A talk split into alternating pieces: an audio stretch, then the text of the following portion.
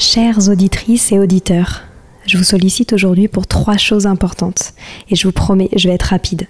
La première, j'ai lancé un sondage pour mieux vous connaître et faire évoluer mon travail. Si vous avez 5 minutes, cela m'aiderait énormément que vous y répondiez. Le lien est en description des derniers épisodes du podcast. Deuxième point, gagner ma vie avec le podcast est un gros challenge en ce moment. Pourtant, vous êtes de plus en plus nombreux ici. Alors si vous avez des contacts d'entreprise ou de fondations dans l'enfance, dans l'éducation, dans l'enseignement, dans la transmission, n'hésitez pas à m'écrire sur Instagram ou sur LinkedIn. Et enfin, si ce n'est pas déjà fait, abonnez-vous au podcast sur votre plateforme d'écoute préférée en cliquant par exemple sur suivre sur Apple Podcast ou s'abonner sur Spotify. Cela m'aide beaucoup à remonter dans les fameux algorithmes des plateformes. En tout cas, je tenais à vous remercier infiniment d'être toujours aussi nombreux à nous écouter. À très bientôt.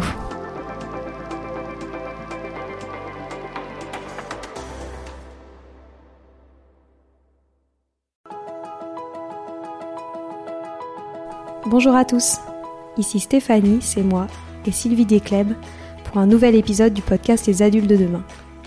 Les adultes de demain, c'est un échange autour de l'éducation et la parentalité pour éduquer autrement. C'est aussi un livre qui s'intitule Offrir le meilleur aux enfants aux éditions Atier.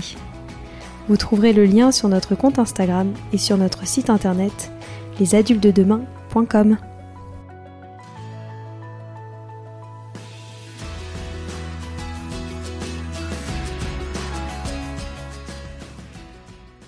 Je rêvais d'interviewer Vanessa Duchâtel depuis longtemps. C'est chose faite aujourd'hui. Vanessa est la cofondatrice de l'association Scolavi, qui œuvre en faveur du développement à grande échelle des compétences psychosociales dès le plus jeune âge. Ces compétences psychosociales regroupent les compétences émotionnelles, sociales et cognitives, comme par exemple la gestion du stress, la conscience de soi, etc. On a parlé de toutes les actions que l'on peut mettre en place pour accompagner les enfants dans le développement de ces compétences, et surtout du succès qui est déjà grand de l'association Scolavi. Je vous souhaite une très bonne écoute. Hello Vanessa. Salut Stéphanie. Comment vas-tu? Ça va super. Je suis ravie d'être avec toi ce matin et d'avoir l'opportunité de raconter ce qu'on fait chez Scolavi. Trop bien, et ben moi aussi. Pour te présenter très brièvement, parce que tu le feras par la suite, tu es la cofondatrice et directrice générale de l'association Scolavi, une association qui œuvre pour le déploiement des compétences psychosociales à l'école pour les professionnels et les jeunes. Et donc aujourd'hui, on va beaucoup parler euh, de ces fameuses compétences psychosociales. Et avant qu'on revienne là-dessus, j'aimerais bien que tu nous expliques à travers ton parcours ce qui t'a amené à cofonder cette association euh, moi, je suis économiste de formation. J'ai une formation très euh, très théorique. Je faisais de l'évaluation des politiques éducatives, euh, beaucoup sur les petits, l'apprentissage du langage, l'apprentissage de la lecture. Mais j'ai toujours eu un attrait pour le pont entre la théorie et la pratique. Ça m'a toujours plu de faire le lien entre tous ceux et celles qui travaillent tous les jours pour que on ait de plus en plus de connaissances sur les sujets d'éducation et ceux qui sont sur le terrain et qui qui déploient ça. Et j'avais l'impression que ma force était là. Donc j'avais déjà en tête euh, pendant ma formation académique que j'aurais envie d'aller plutôt sur le terrain. Et en fait, les compétences psychosociales, j'ai découvert ça euh, derrière mon bureau euh, une après-midi pendant une année de césure où je, faisais une revue de la littérature de recherche et je suis tombée sur l'article d'un prix Nobel de l'économie qui s'appelle James Ekman et qui est vraiment un des articles fondateurs sur les, CPS et qui parle de leur impact sur la réussite des scolaires et académiques des enfants. Et il y a eu une petite étincelle, quoi, vraiment ce jour-là, ou une grande étincelle. Et je pense que ça a mis un mot euh, et un concept et quelque chose de très concret sur quelque chose que je ressentais depuis longtemps, qui pour moi manquait à l'école. Et, et, je me suis dit, bah en fait, ce sujet-là, il est absolument passionnant, il est fondamental. Et puis je suis partie creuser, j'ai vu que, en fait, ouais, il y avait une, toute une littérature de recherche qui existait sur ce sujet, qu'on n'en avait jamais trop parlé jusqu'à présent, que ça existait encore moins à l'école et dans les parcours éducatifs qu'on nous proposait et, j'ai eu envie que ça devienne mon, euh, mon quotidien, quoi. Voilà, ma mission. Et Laure Reynaud, euh, mon associée, eh ben elle, elle est arrivée euh, par, un, par un autre chemin. elle est enseignante, elle. elle a été prof pendant plus de 15 ans, surtout dans le primaire, donc beaucoup avec les plus jeunes aussi. Et elle, elle est arrivée aux compétences psychosociales par la pratique. En gros, elle s'est rendue compte que ses élèves, ils avaient beaucoup besoin d'être accompagnés sur la connaissance de leurs émotions, la gestion de leurs émotions, la gestion du stress, leur capacité à s'exprimer, à communiquer, à collaborer avec les autres élèves. Euh, elle s'est rendue compte que quand elle arrivait à les accompagner là-dessus, ça avait un superbe impact d'un point de vue micro dans sa classe, quoi, dans le climat de classe, dans leur euh, réussite scolaire à la fin de l'année mais qu'elle avait pas beaucoup d'outils en fait là-dessus, quoi, qu'elle n'était pas très très armée. Et puis un peu comme moi, quoi, elle a ouvert la porte de la littérature de recherche là-dessus. Euh, ça l'a passionnée et elle a décidé de prendre d'abord une année de dispo, puis puis deux, puis que ça ça devienne son quotidien. Voilà. Et notre rencontre a permis vraiment la, la naissance de l'association. Et pour que tout le monde comprenne bien de quoi on parle, est-ce que tu pourrais nous redire, enfin surtout nous expliquer en quoi consistent les CPS Bien sûr. Je vais donner une, une, explication avec mes mots parce que je pense que c'est celle qui sera la plus facile pour euh, euh, pour des personnes qui découvrent complètement ce, ce sujet avec nous ce matin. Euh, et puis je vous donnerai peut-être quelques idées de lecture à aller faire par la suite si vous avez euh, si vous avez envie.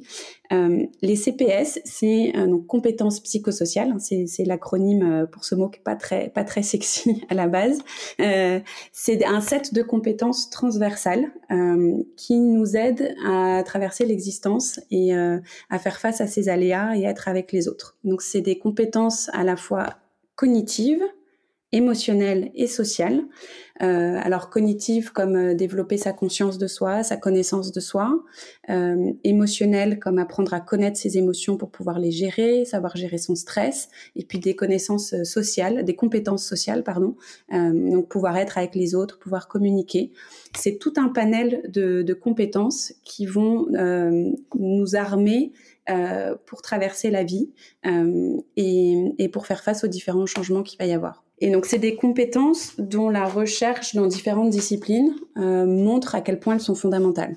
Donc, la recherche en psychologie du développement, en économie, euh, en sciences de l'éducation, en sciences cognitives, depuis une quarantaine d'années à peu près, montre qu'elles sont absolument fondamentales pour, euh, pour trois trucs. Le premier, c'est ta réussite en tant qu'individu et puis en tant que groupe. Donc ta réussite scolaire, j'en ai parlé, ta réussite professionnelle. Le second, c'est ta santé, ta santé euh, psychologique et physique. Et puis le troisième, c'est le bien-être. Hmm. Et on peut venir les travailler, ces compétences psychosociales, c'est pas des choses qui se développent euh, avec le temps et l'expérience? Alors complètement, c'est des choses. Alors c'est, il y a une part d'inné comme pour tous les, sujets, mais effectivement le plus important, c'est de dire que c'est pas des choses avec lesquelles on est euh, on est né avec ce, ce, set de compétences et puis que et puis que ça s'arrête là. Au contraire, c'est des choses. C'est important de savoir les identifier, qu'elles fassent partie de notre univers langagier, de notre quotidien. Et après, c'est des choses qu'il faut développer euh, et qu'on peut développer soi-même et puis avec les autres. C'est pour ça que nous, on propose et on, y viendra plus tard que que qu'elle soit développée notamment à l'école et puis qu'elle soit développée avec avec les parents au quotidien. Mais l'idée, c'est de dire que la confiance en soi, ça s'apprend. La connaissance de soi, ça s'apprend. Savoir quelles sont les émotions qui peuvent nous traverser et comment on peut les maîtriser, pareil, ça s'apprend. C'est pas des choses euh, avec lesquelles euh, avec lesquelles on est. Je disais qu'il y avait une part d'inné parce qu'il y a des choses qui sont plus ou moins faciles pour, euh, pour certains, comme pour tout dans la vie. on a des, donc il y a des personnes pour qui la confiance en soi, ça sera peut-être un peu plus facile que la gestion du stress, et puis, et puis d'autres, ce sera l'inverse mais c'est surtout des choses qu'on peut travailler tout au long de la vie, euh, à 5 ans, à 35 et à, à 70. C'est des choses qu'on peut travailler seul et puis collectivement. Après, comme euh, beaucoup, beaucoup de sujets euh, en éducation, plus on s'y prend tôt, plus c'est efficace. Donc, plus on offre la possibilité à nos enfants de découvrir ce sujet-là et de développer ces compétences-là quand ils sont petits, plus on va leur offrir la possibilité de naviguer l'existence euh, en étant en étant plus à l'aise et en étant, en étant bien outillé. Comment on le fait découvrir aux enfants? Alors on peut faire. Euh, alors moi je vais je vais peut-être te parler surtout de l'école parce que nous, c'est ce qu'on fait, mais pour moi, la première étape pour le faire découvrir aux enfants, c'est que ça rentre, comme je disais, dans leur univers langagier. C'est leur en parler et de faire connaître. Donc, c'est leur parler avec des mots simples qui sont compréhensibles par eux selon leur âge. Donc, est-ce qu'ils ont 3 ans, 6 ans ou 12 ans? Et de leur parler de la confiance en soi, de leur parler de l'effort, de leur parler des émotions, de leur parler du stress pour que tout ça, ça, ça fasse partie de leur quotidien. Donc, un enfant qui apprend à parler, par exemple, euh, toutes les ressources dont je vais parler, elles sont sur le site de Scolavie, elles sont gratuites. Nous, elles sont ciblées pour les professionnels de l'éducation. Mais si vous êtes parent et que ça vous intéresse, elles sont tout à fait accessibles pour vous aussi. Et puis surtout, allez en parler euh, aux profs de vos enfants, euh, aux chefs d'établissement pour leur montrer, pour qu'ils utilisent ces ressources et puis voire même qu'on vienne les faire former. Pour revenir à ce que je disais, pour un petit, par exemple, bah, tu vas lui apprendre euh, les grandes émotions qui, existent. Il y a la peur, il y a la tristesse, il y a la joie.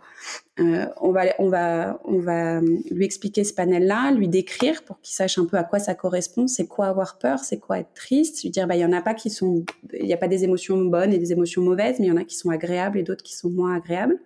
Ça, on le laisse rentrer petit à petit. Puis une fois que c'est bien intégré, on va lui aider bien à identifier qu'est-ce que je ressens et puis avoir la, conscience de ça. Et puis l'étape d'après, ce sera lui donner des outils pour pouvoir réguler ses émotions. Donc ça, on va faire plein de, il y a plein d'activités qu'on peut faire pour l'aider euh, à gérer la colère quand il y a ça, euh, à exprimer la joie, etc. Je donne peut-être un autre exemple aussi concret. Euh, un outil que je trouve super chouette, c'est sur les forces. C'est apprendre aux enfants quelles sont leurs forces. Donc ça, à nouveau, on va adapter selon l'âge, mais l'idée, c'est déjà de lui expliquer bah, c'est quoi une force. Donc c'est des choses qu'on a tous en nous, qui sont plus ou moins développées et qui vont t'aider à travailler, à être avec les autres, à te sentir bien. Donc ça peut être euh, euh, le courage, ça peut être l'humilité, ça peut être l'esprit d'équipe, ça peut être euh, la capacité à communiquer, etc. Donc on a des jeux euh, sur le site de Scolavi qu'on apprend aux professionnels, donc ils sont très simples pour les plus petits en maternelle, un peu plus sophistiqués en primaire, un peu plus sophistiqués au collège. À nouveau, on commence par cette étape de découverte. C'est quoi une force, puis il y a quoi qui existe. Et après, on propose plein d'activités qui peuvent être mises en place dans le quotidien de l'école pour les aider à les développer. Donc ça peut être, on fait un arbre des forces dans le fond de la classe ou un mur des forces et puis à la fin de la semaine, on vient accrocher euh, une force qu'on a qu'on a développée euh, chacun ou chacune. Ça peut être euh, au début de la journée ou à la fin de la journée, on s'assoit tous en cercle et puis on s'offre une force. Voilà. Ah, Stéphanie, je t'offre euh, l'esprit d'équipe parce que j'avais du mal euh, euh, à faire l'activité ou j'avais du mal à monter à la corde ce matin et tu as pris du temps pour m'aider. Voilà, il y a vraiment plein plein de déclinaisons qu'on peut qu'on peut faire, mais l'idée c'est vraiment première étape, on commence par leur faire connaître ce sujet, que ça fasse partie vraiment de leur quotidien et après, il y a plein d'activités pour leur proposer de de muscler finalement ces compétences-là. Est-ce que tu pourrais revenir maintenant sur ce que vous faites concrètement avec Scolavi? Avec plaisir. Alors Scolavie, c'est euh, une association qu'on a montée il y a quatre ans euh, avec Laure pour faire face à un double constat qui, qui nous alarmait franchement. Hein. Le premier, c'est qu'il y a euh, un fort taux de décrochage scolaire en France. Je ne sais pas si tu, si tu sais, Stéphanie, mais en gros, on a 10% de nos élèves qui sont décrocheurs scolaires. Ça veut dire qu'ils quittent le système scolaire sans aucune formation ou sans aucun diplôme qualifiant. Et c'est des élèves qui, par la suite, vont être exposés à des problèmes de chômage de façon beaucoup plus massive, parfois des problèmes de santé, des problèmes d'intégration professionnelle et sociale beaucoup plus forts que le reste de la population.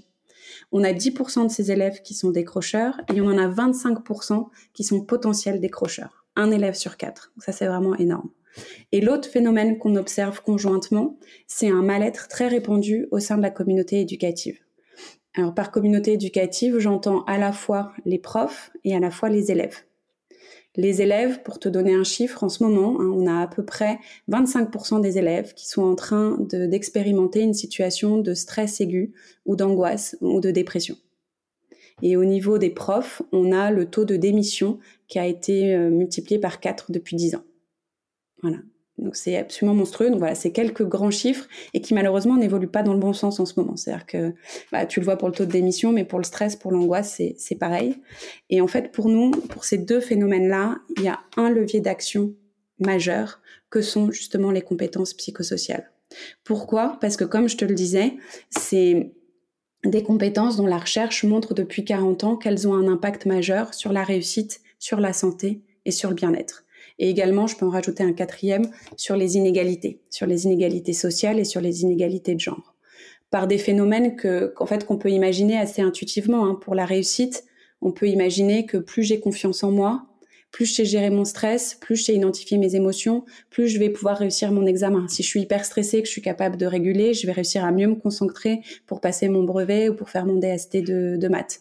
Pareil pour passer un entretien, pour gérer une période de stress euh, au boulot, euh, des deadlines qui sont compliqués, euh, etc. Pour la santé, pareil, des choses que vous pouvez imaginer assez intuitivement. Plus je me sens bien dans ma peau, plus je sais qui je suis, et ben plus je vais faire attention à moi, je vais manger correctement. Donc ça, il y a tout un panel d'études et ça, vous le retrouvez dans le référentiel Santé publique France. Euh, euh, bah, plus je vais, enfin moins je vais avoir des comportements à risque de consommation d'alcool, de consommation de substances psychoactives, etc. Et pour les inégalités, bah, c'est pareil. Hein. Euh, les inégalités de genre, bah, une petite fille à qui on a appris à avoir confiance en elle, à être bien dans ses pompes, à connaître ses forces, à savoir communiquer sur ce qu'elle veut, ce dont elle a besoin, et bah, elle va moins se limiter qu'une petite fille avec qui on l'aura pas fait. La, littérature de recherche est vraiment très riche là-dessus depuis 40 ans. Et pour autant, quand on a monté Scolavi, il y avait à peu près rien qui existait à l'école sur euh, sur ce sujet-là. Voilà. Euh, il y a peu d'études qui ont été faites, mais les estimations qu'on avait, c'est vraiment qu'on tournait autour de 1 à 5% du temps d'apprentissage à l'école qui était fait sur ces compétences-là.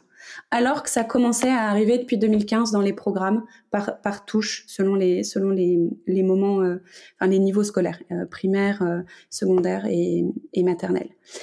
Et, et, donc c'est pour ça qu'on a monté Scolavi euh, avec Laure et aussi avec chevillé au corps la croyance que ces compétences-là, elles sont fondamentales aujourd'hui, mais elles vont l'être encore plus demain.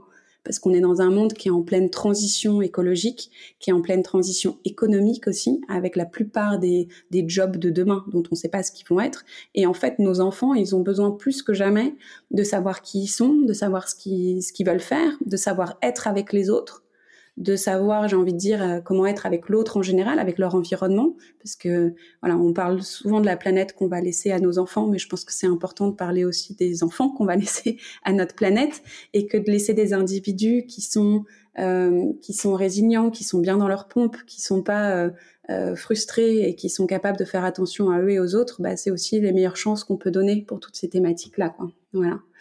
Euh, et donc au vu de de cette croyance que ça va être de plus en plus important quoi. Avec avec le temps euh, on s'est fixé euh, pour mission on, s'est posé la question de se dire bah, comment est-ce qu'on peut être le plus efficace possible quoi. Voilà. On a déterminé que ce sujet il est fondamental qu'il va l'être de plus en plus avec le temps. Mais comment on fait quoi? Où est-ce qu'on va? Et en fait on s'est dit bah en France on a quand même la chance que la plupart des enfants quel que soit leur milieu social ils vont à l'école et donc, on, avait à cœur d'avoir un projet euh, socialement englobant. Donc, on s'est dit, bah, nous, on va s'adresser à l'école euh, parce qu'on sait que comme ça, on pourra toucher à peu près tous les enfants, quel que soit leur milieu social.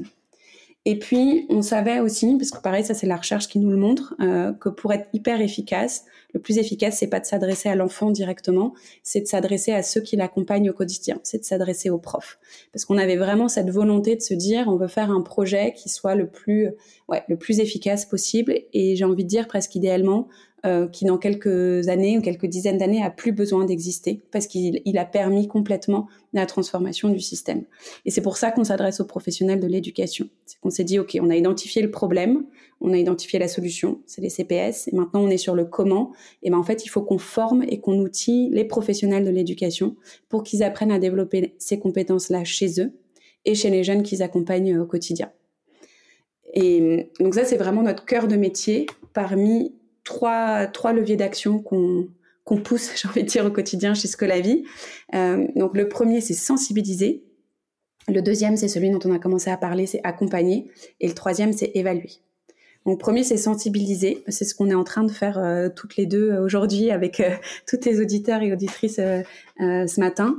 C'est parler de ce sujet qui est encore assez innovant, qui parfois est pas le plus évident à amener parce que ben, je le disais quoi compétences psychosociales c'est pas le mot le plus sexy c'est pas le mot le plus facilement intelligible au premier abord quoi. Donc il est pas hyper connu il est parfois méconnu on le confond avec d'autres choses. Donc nous c'est vraiment hyper important si on veut accomplir notre mission qu'on aille en parler. Donc dans des podcasts euh, il va falloir qu'on s'y mette à la télé, on fait ça à la radio, dans la presse. Euh, c'est pour ça aussi qu'on publie tous nos jeux gratuits sur les réseaux sociaux, sur le site. Donc je vous incite vraiment chaleureusement à aller regarder le site de Scolavi, scolavi.fr pour les télécharger, pour les regarder, pour en parler autour de vous. On fait des confs, des colloques, etc. Donc l'idée c'est vraiment là, par ce prisme, qu'on parle des CPS, qu'on dise en quoi elles sont fondamentales, pourquoi est-ce qu'il faut que collectivement, tous adultes, parents et éducateurs, on se mobilise pour offrir à nos enfants l'opportunité que ça fasse partie, sans exception, de leur parcours de vie et de leur parcours éducatif. Ça, c'est notre premier pan d'action. Le deuxième, euh, c'est celui dont on a commencé à parler, c'est l'accompagnement. Donc ça, c'est vraiment ce qu'on fait le plus en termes de volume au quotidien chez Scolavi. C'est qu'on forme et on outille les profs, les psys, les éducateurs, les chefs d'établissement pour qu'ils sachent développer leur propre CPS et celle des élèves qu'ils accompagnent. L'idée, c'est vraiment qu'ils aient le moins de boulot possible à rajouter suite à notre intervention. Ouais, c'est top. Et après, le dernier pilier, évaluation? Et le dernier pilier, c'est évaluer. Ça, c'est parce que pour nous, c'était hyper important d'avoir un projet dont on puisse vérifier l'impact au fur et à mesure de nos actions. Voilà, vérifier que ce qu'on fait, ça fonctionne, que ça fonctionne dans le bon sens, et puis que ça nous permette d'être dans une démarche continue d'amélioration et puis d'alignement de nos ambitions. Tu as déjà des premiers résultats à nous partager? Alors on a des premiers résultats euh, chez Scolavi qui sont qui sont auprès des profs, euh, qui sont sur leur satisfaction déjà par rapport à ce qu'on leur euh, qu'on leur propose. On fait passer des questionnaires systématiquement, donc ça on sait que on a on a en gros, on concatène tout ce qu'on leur, euh, on fait passer un questionnaire, pardon, avec tu vois une dizaine d'items pour vérifier que ce qu'on a fait correspondait à leurs attentes, euh, la qualité des apports théoriques, la qualité des apports pratiques, justement dont je te parlais, la posture du formateur ou de la formatrice qui s'est présentée à eux, etc. Et tout ça nous permet d'avoir une note sur quatre qui est pour l'instant de 3,76. Donc on est, on est contente.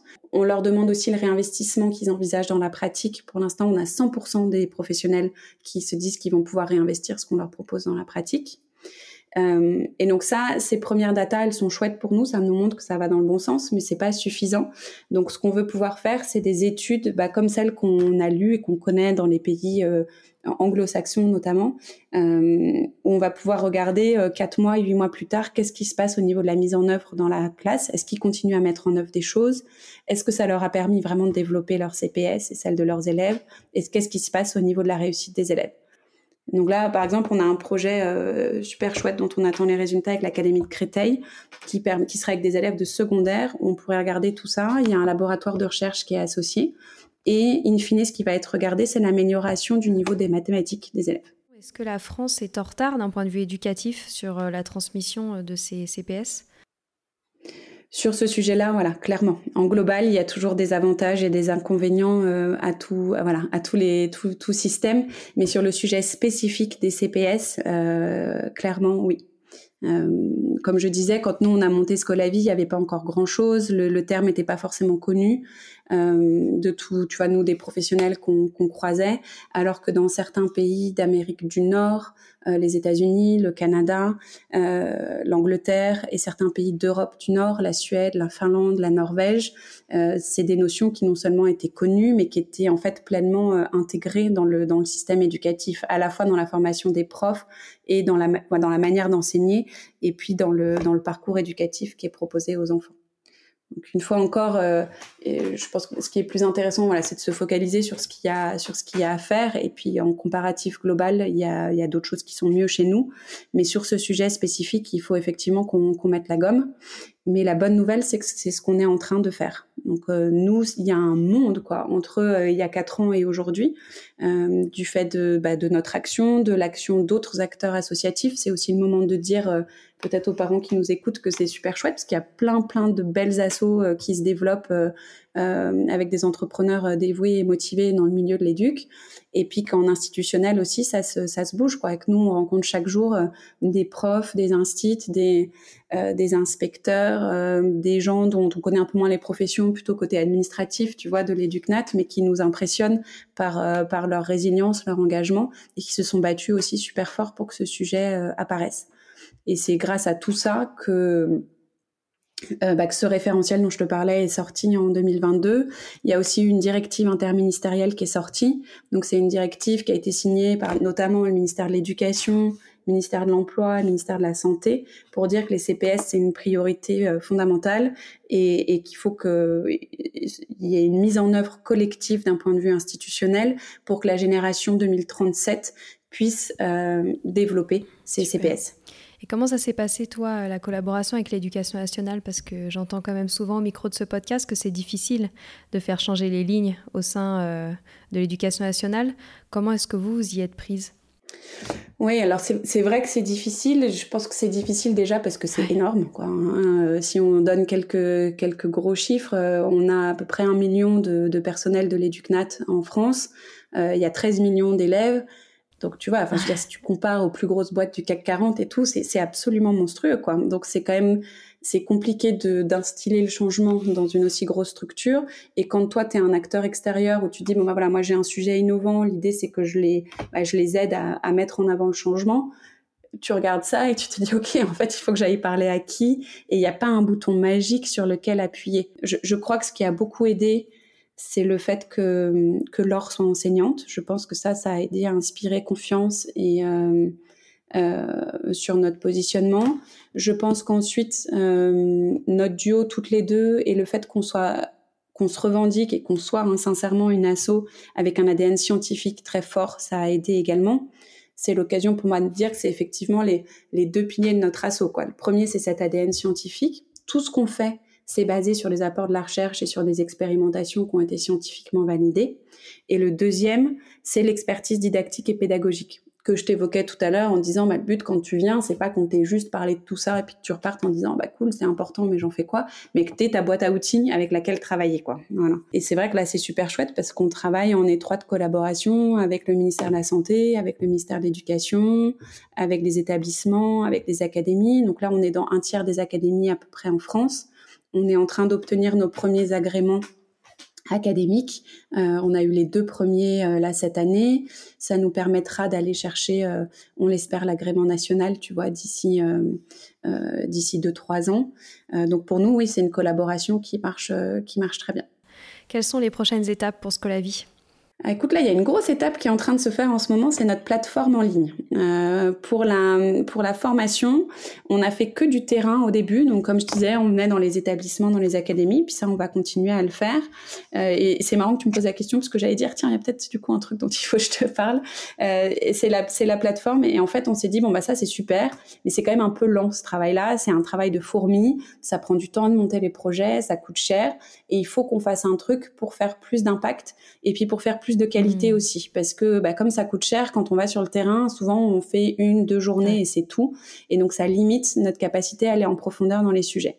Et c'est pour ça qu'on a décidé chez Scolavi de développer une plateforme de formation en ligne. Et l'idée, c'est que si tu es prof, psy, éducateur, que ça t'intéresse, tu as juste à entendre parler des CPS ou de Scolavi, tu te branches et nous, on s'occupe de toi, on te forme et on t'outille gratuitement sur ces sujets-là. Et cette plateforme, elle est née euh, et ben, à peu près conjointement avec mon bébé Stéphanie, début, 2000, début 2023. Voilà. Une grande année. Et donc c'est une plateforme qui permet euh, euh, qui permet trois trucs. Euh, le premier, comme je disais, c'est de se faire former. Le deuxième, c'est de repartir équipé avec une boîte à outils euh, théorique et pratique sur les CPS. Et le la troisième, c'est d'avoir accès à une communauté parce que quand tu es prof, souvent tu te sens un peu seul au quotidien et puis tu as besoin, euh, c'est des gens qui sont en constante amélioration de leur pratique, etc. Et, et donc en fait, ils ont besoin de pouvoir avoir un ping-pong avec euh, d'autres profs ou avec d'autres professionnels sur ces sujets-là. Euh, et donc l'idée, c'est qu'ils puissent échanger euh, entre eux et puis avec nous par le biais de webinaires réguliers et puis d'un chat, etc., où ils pourront partager leurs questions, leurs doutes, leurs challenges, etc. Et donc cette plateforme, elle existe depuis début janvier. Euh, pour l'instant, elle a un parcours dessus, qui est le parcours transverse de, de découverte des, des CPS. On a le parcours cognitif qui va sortir, euh, faut pas que je dise de bêtises, qui va me faire engueuler, mais dans, dans quelques semaines, euh, qui va sortir dans quelques semaines. On est encore une petite équipe, donc on voudrait augmenter le rythme de production, mais là, en gros, on va sortir un nouveau parcours tous les trois mois autour euh, des CPS générales et puis ensuite de CPS euh, spécifiques comme la confiance en soi, la gestion du stress, etc. Donc si ça vous intéresse, sur le site de Scolavi, il y a tout. Vous allez sur scolavi.fr, il y a un lien direct vers la plateforme. vous pouvez tout trouver. et ça, ça va vraiment permettre de nous déployer massivement. On arrive déjà à la fin de cet échange. Est-ce que tu aurais un dernier mot à partager pour nos auditeurs qui sont parents ou professionnels de l'éducation sur les CPS, quelque chose que tu aurais envie de, de leur transmettre? Et ben de leur dire que je pense qu'on est vraiment tous euh, tous co-éducateurs quoi qu'on a tous une responsabilité de, de proposer ça à nos enfants et que plus on se tiendra la main les uns les autres euh, les profs les parents euh, plus on, on, pourra proposer un parcours de développement un parcours éducatif épanouissant à nos enfants. Donc qui peuvent tout à fait se sentir légitimes sur ce sujet qui surtout ben, je leur incite à à faire comme ce qu'on a fait toutes les deux ce matin, aller en parler, donc à regarder le site de Scolavi, à aller en parler avec euh, les profs de leurs enfants, avec euh, avec euh, chef d'établissement pour qu'ils puissent mettre des, choses en place dans leur euh, dans leur école. Je sais, il y a beaucoup de débats aussi autour aujourd'hui sur la, pression qui est qui a sur les épaules des parents, etc. Donc qui se qui se stressent pas trop non plus, euh, qu'il y a beaucoup de choses qu'ils font déjà en fait sans s'en rendre compte et qu'une grosse partie du chemin c'est peut-être juste de lire quelques trucs pour savoir mettre des mots sur certaines choses qu'ils font et certaines choses qu'ils vivent avec leurs enfants et qu'en fait déjà ça ce sera ce sera vraiment euh, hyper impactant positivement pour euh, pour leurs enfants. C'est super, merci beaucoup euh, Vanessa et de toute façon on partagera euh, tous les liens en description euh, de cet épisode. Merci et bravo pour, pour ce projet de Scolavie, on soutient à 100%. Merci beaucoup Stéphanie et à bientôt j'espère. Au revoir.